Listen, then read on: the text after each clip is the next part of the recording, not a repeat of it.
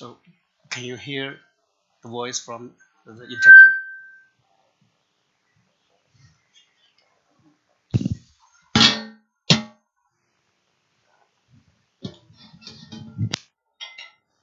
好，弟兄姐妹平安。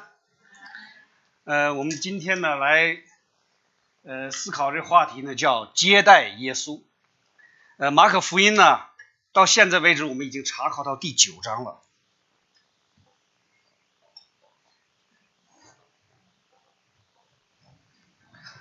呃，马可福音一共有十六章，呃，从章节上来说呢，我们已经查考过半了。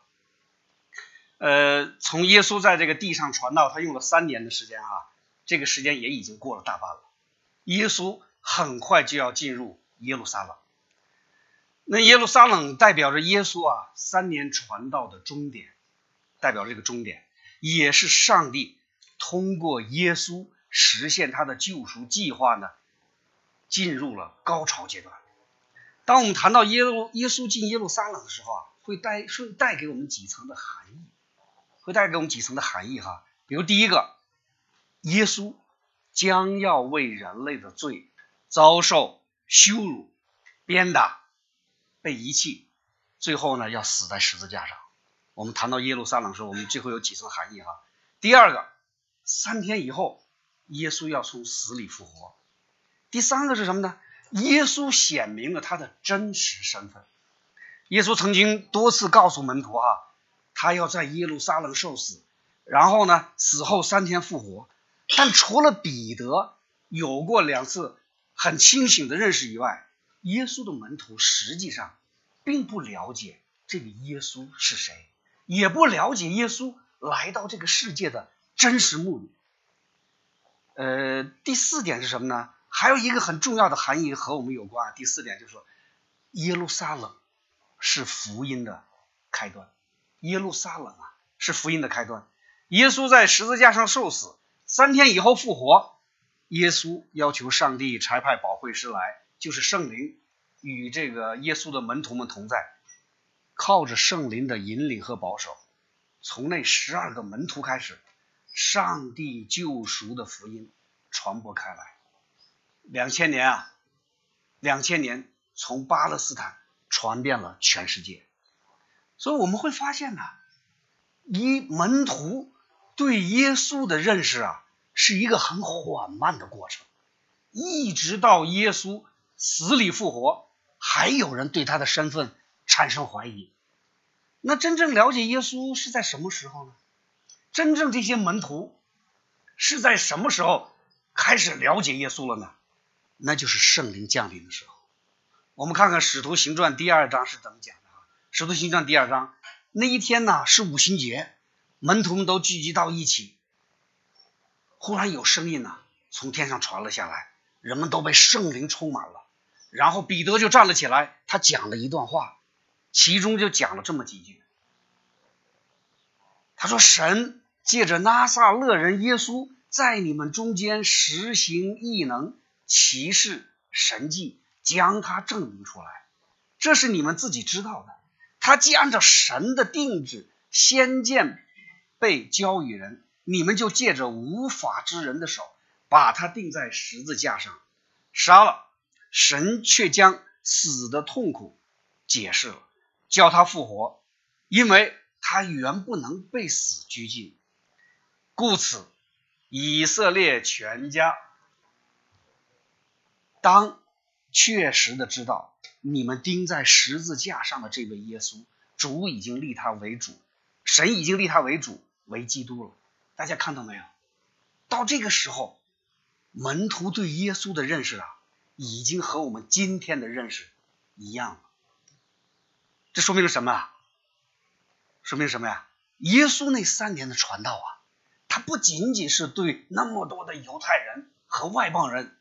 宣教哈，他实际上的重点是在教训他那十二个门徒，他重点就在教训那十二个门徒，而这十二个门徒啊，他尽管经历了耶稣的教导啊，耶稣行的神迹啊，但他们并没有开窍，他没有开窍，并没有真正的认识耶稣，认识耶稣的事工，直到耶稣返回天家，直到圣灵降临下来，他们才真正了解了他们那追随了三年的拉比，啊，也才真正了解了耶稣呼召他们的真正目的，什么呀？继续耶稣的施工，把福音传遍天下。所以，我们可能对上帝、对耶稣都有明确的认识，但对圣灵也许比较模糊哈。实际上，即使到今天，我们每一个人能够打开我们的心。接纳耶稣，欢迎耶稣进来，能够受洗成为他的门徒，都是因为圣灵在做工。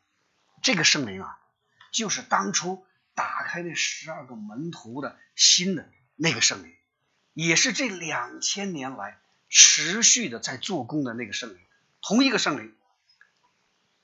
也许有人会讲：“哎呀，圣灵那么厉害，那就让圣灵去做吧，我们就不需要传福音了。”有没有道理啊？当然没有道理哈！传福音是耶稣交给我们的大使命，上帝在福音上面使用我们啊，借着我们让更多的没有听到过福音的人接触圣灵，并由圣灵引领他们归顺到耶稣的名下。更重要的是什么呀？更重要的是什么？我们通过传福音，才能更深刻的。理解我们的信仰，也就是说啊，在传福音的过程中，我们才能越来越看清楚耶稣，越来越看清楚我们自己，越来越明白我们的生命，我们的盼望。也就是说啊，我们必须要去传福音，必须要去传福音啊，向神祷告，和他亲近。我们不要。以为每个周日来教会做礼拜就可以了，远远不够。我们必须要去传福音呐。我们当然要要学习神的话语，要跟神祷告啊。但是我们还要出去传福音，把好消息带给那个没有信的人，把爱带给那些经历正在经历痛苦的人。而这样的一个过程啊，正是向主耶稣学习的过程，正是与老我征战的过程。也正是什么，我们加深信仰的这个过程，所以我们要一定要清楚啊，得救在乎信心。我们周五曾讨论过，得救在乎信心，不是因为我们有什么样的行为我们就可以得救，但我们还要明白，得救啊是跟我们的生命的改变紧紧的联系在一起。如果我们有了信心，我们每天我们爱主。我们每天都在学习主的话语，但我没有活出耶稣的样子来。大家觉得那个是不是基督徒啊？那是耶稣所希望看到的吗？我们总是讲啊，要活出耶稣的样子来，要在这个世界做盐做光，那是什么意思啊？什么是做盐做光啊？雅各给了我们答案。雅各怎么讲的？我的弟兄们。若有人说我们自己有信心却没有行为，有什么益处呢？这信心能救他吗？若是弟兄或是姊妹赤身露体，又缺了日用的饮食，你们中间有人对他们说：“平平安的去吧，愿你们穿得饱，穿得暖，吃得饱，却不给他们身体所需用的，这有什么益处呢？”信心若没有行为，就是死的。啊。说了这么多哈，我把这个经文放在这儿，实际上就是跟大家在分享，门徒对耶稣的认识是一个过程，而这个过程就是门徒从心灵上接近耶稣的过程。同样，对我们基督徒来说，传福音的这个过程也是从心灵上接近耶稣的过程。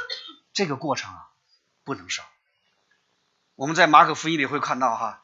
耶稣一次一次的对门徒们预言，他要死在十字架上，然后死里复活，这就是一个信心培养的过程。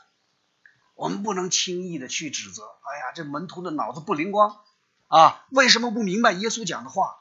我们也不能指责他们也没有信心。耶稣可以指责他们，但我们不要轻易的这样去做。实际上，对我们的今天的基督徒来说，也是在传播福音的过程中，来了解耶稣，来认识耶稣。那今天的经文实际上就是耶稣的一个课程，就是耶稣的一个课程啊。这个课程让门徒一点一点的去认识天国。那今天经文告诉我们哈，耶稣带着他的门徒到了加利利，在这个地方，我们看耶稣对门徒讲了什么？他就要讲了死，他要死在十字架上，要复活。但门徒没有明白这个意思，这是耶稣第二次对他们讲这样的话。然后他们又到了加百农，在这里头，门徒开始争论，谁是老大？谁是老大？在我们这十二个里面，耶稣听到了他们的争论，也知道他们在这样争论，知道啊，这是因为他们还没有了解耶稣带给他们的信仰，还没有了解。天国到底是个什么样？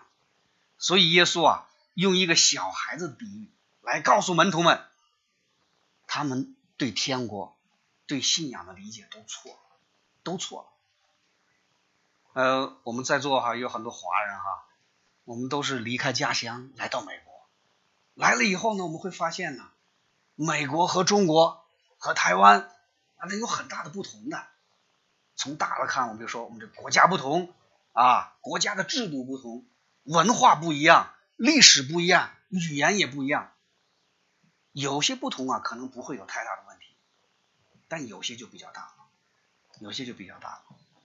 呃，在十几年前，我在网上看过一张照片啊，过目不忘。我每次想起来，我都有要哭的感觉啊。这个一九八四年四月四四月二十八号的时候。一位农村妇女哈，这个她叫赵美兰，赵斗兰，她的二十一岁的小儿子赵占英，在和越南的战争中失去了生命，随后呢被埋葬在离他们的家仅仅只有五百公里外的云南的和这个越南交界处麻栗坡那地方。这母亲很思念儿子啊，但是因为穷啊，直到二十年后。才有了足够的路费，第一次到墓地去看儿子。二十年过去哈，大家看看他用手抚摸着这个墓碑，嚎啕大哭。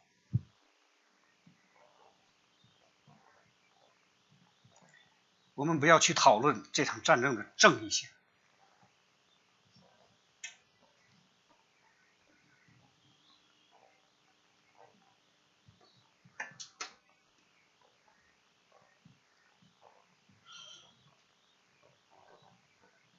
但是，就这么一位为国家而战并失去生命的士兵的母亲，却因为贫穷，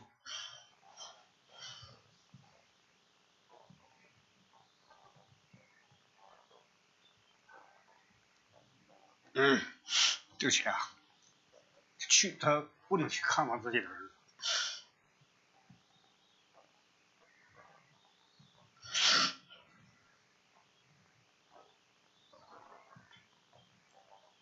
这一定是中国社会出了问题。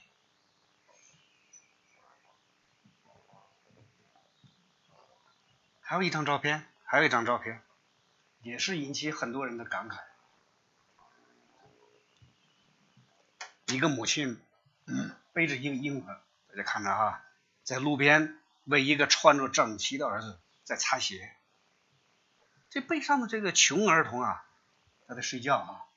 他自己可能都不知道，他与那个穿着皮鞋的男孩不仅仅会有不一样的童年，以后也会有不一样的人生。这个社会啊，已经进入了不正常的状态啊，不同的阶级、不同的阶层产生了不同的人生。我们今天为什么要讲这些啊？和我们的这个今天的经文有什么关联呢？有很大的关系啊。耶稣的门徒起了争论，谁是老大？那耶稣的门徒为什么会争论呢？这就是刚才我们讨论这两个话题，这这两张照片呢，社会的不公平。当一个乡下的穷孩子看到一个衣食无忧的孩子，城里的孩子的时候啊，他会怎么样？他毫无疑问呐，他要做那个城里的孩子啊。当一个社会有不同的等级、不同的阶级的时候，当两极分化严重，穷的越来越穷，富的越来越富，且为富不仁的时候，当这个权力带来腐败啊，权力没有约束的时候，人们会怎么样？人们就会尽自己最大的力量去追逐财富，去追逐权力啊！这就让我们能够理解，为什么耶稣的门徒他要伟大，大就是权力啊，大就是荣耀啊，大就是满足啊！啊，也许在门徒的理解里，大也许还有另外一层含义啊，大就是和上帝靠得近呢，最能得到上帝的关注啊。但我们想一想，这是不是天堂啊？这是不是天堂？这是不是我们向往的永恒的乐园呢？当然不是，这根本就不是耶稣向我们前宣讲的天堂。但为什么门徒会有这样的想法？他要争谁最大？这是人们要用这个世界的现象、时间这个世界的标准去想象上帝的天堂是什么样的。所以啊，耶稣必须要指出他们的错误来。当然，耶稣用了一个非常巧妙、非常恰当的比喻来批评门徒的观点啊。当门徒为谁是老大争论不休的时候，耶稣警告他们：“你不做幕后的人，就成不了最先的人。”并拉过一个小孩子来告诉他们：“接待小孩子就是接待他。”这个教训呢，彻底颠覆了当时人们的这种价值观念。犹太人不能没有领袖啊！不论祭司啊，不论文士啊，还是长老啊，这个民族离不开领袖啊！这就是在政治上的这种分别和不同。这个社会一定要有领袖，一定要有平民。同时，在财富上啊，犹太人也存在着不同的阶层。在当时那个犹太的人的耶稣那个时代那个环境下啊。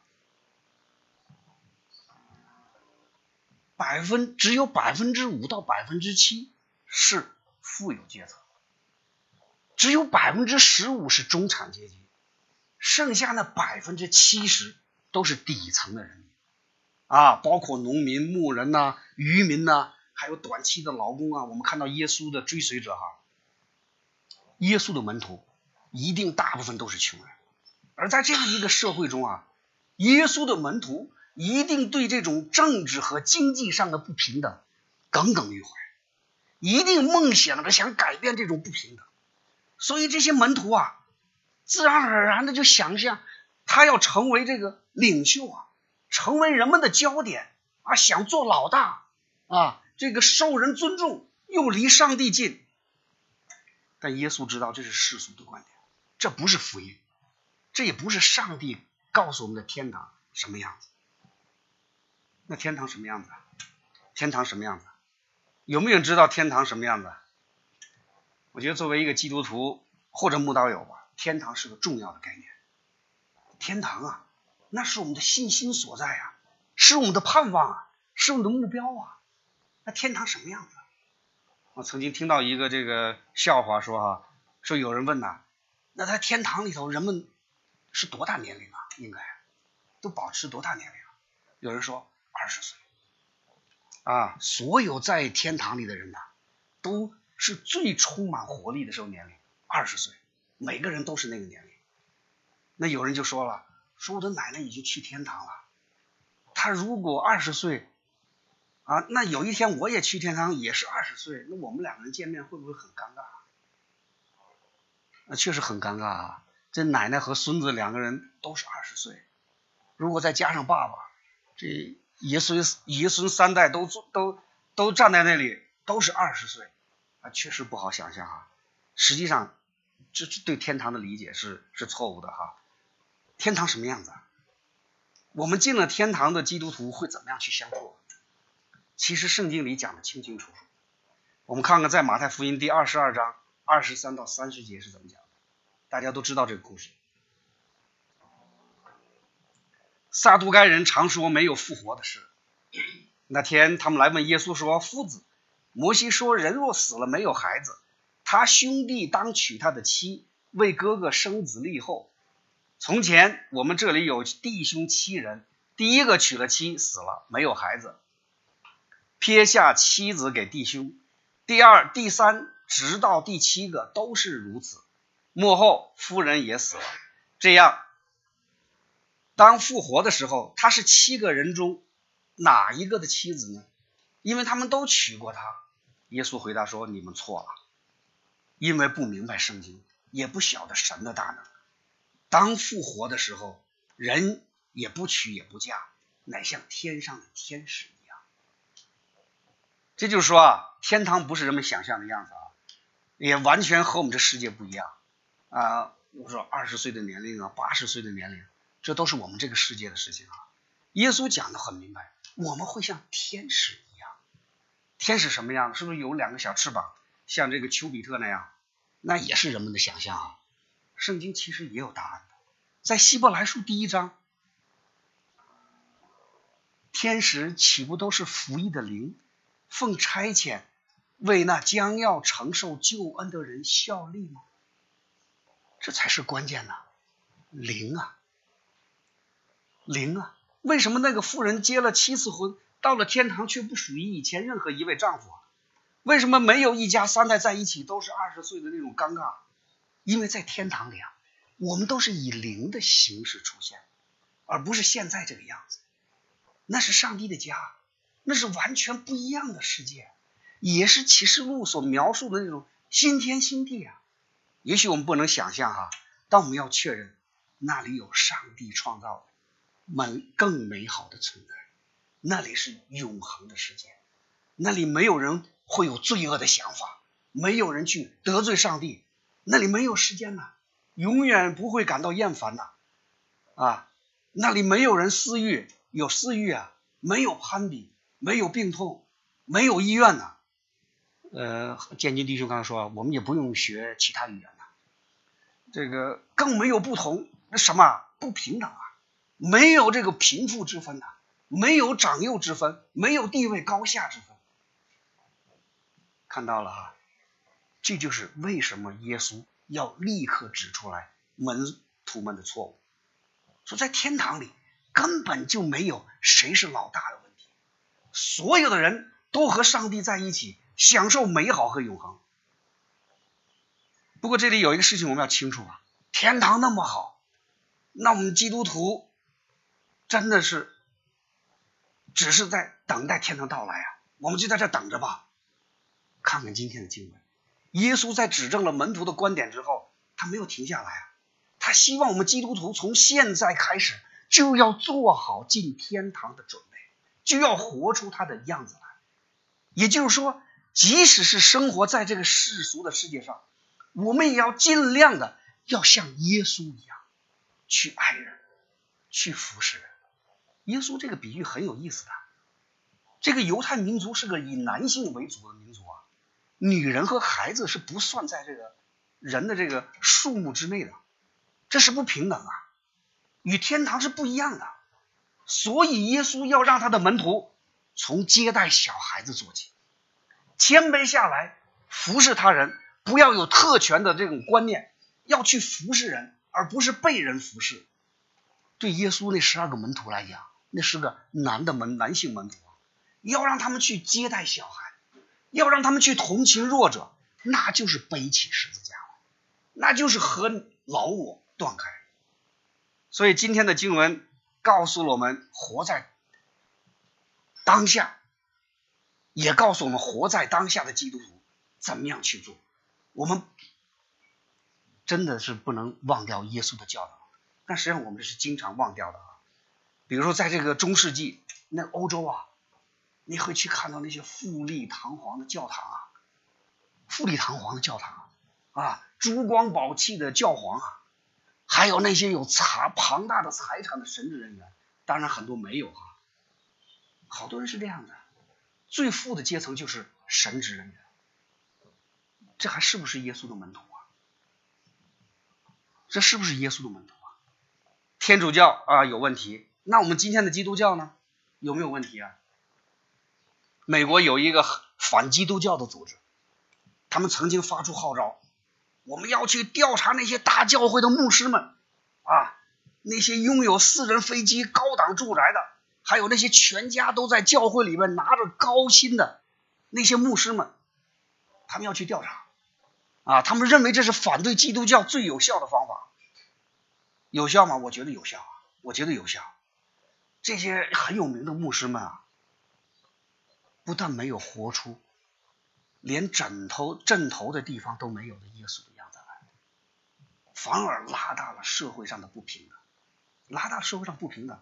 当然，我不是在仇富哈，我只是不理解他们怎么样去讲解今天的经文，怎么样去理解人就是赚得了全世界，赔上自己的性命，对有什么益处？我没有仇富哈，耶稣也不仇富啊，他爱所有的人，他只是担忧，当人拥有了更多的财富的时候，还有没有人做仆人的心态？还有没有对社会的弱势群体保持敏感性？或者更进一步讲，巨大的财富会不会成为我们信仰的阻碍？会不会依恋这个世界，而不是真心的去追求耶稣？啊，就像那个曾经出现的富有的年轻人那样。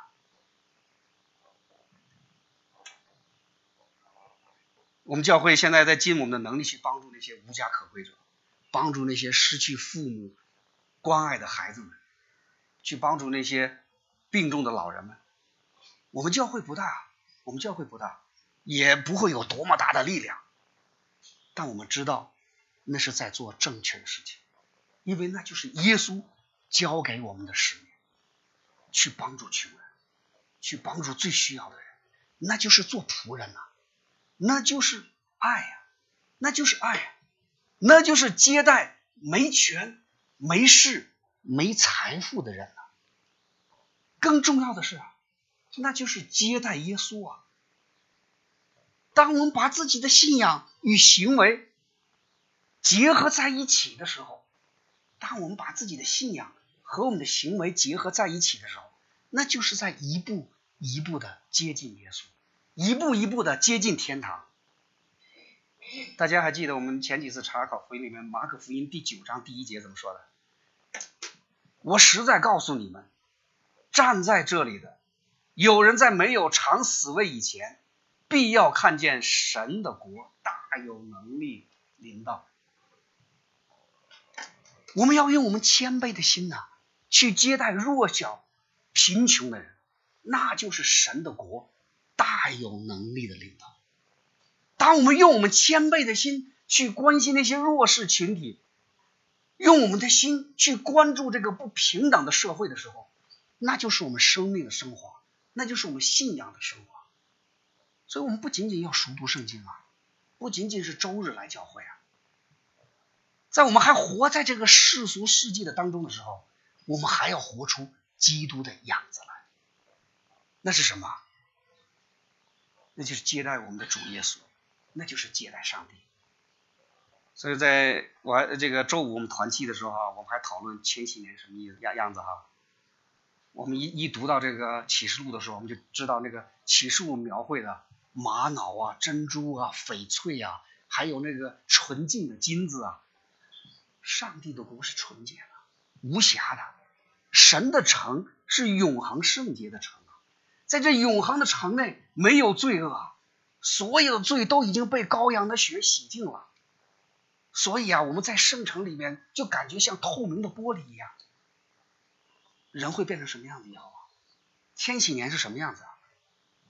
我们将来的侍奉是什么呀？我们不知道啊。有有很多想去了解哈，但是我们不知道，我们不知道很多，我们只是知道我们要服侍主。我们只是知道我们要服侍主，其他的我们根本不需要知道。只要知道神今天要我们如何侍奉，就已经足够。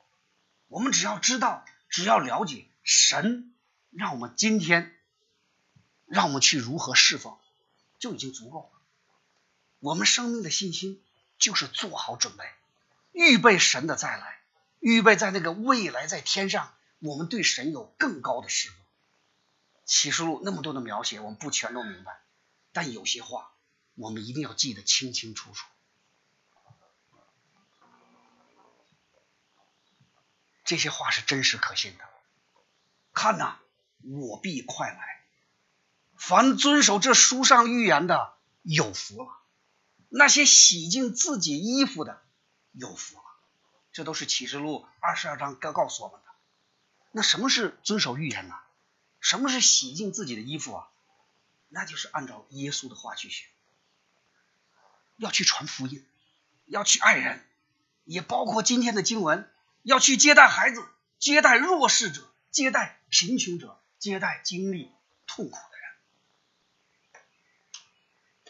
我们要想一想，我们能不能按照耶稣的话去学，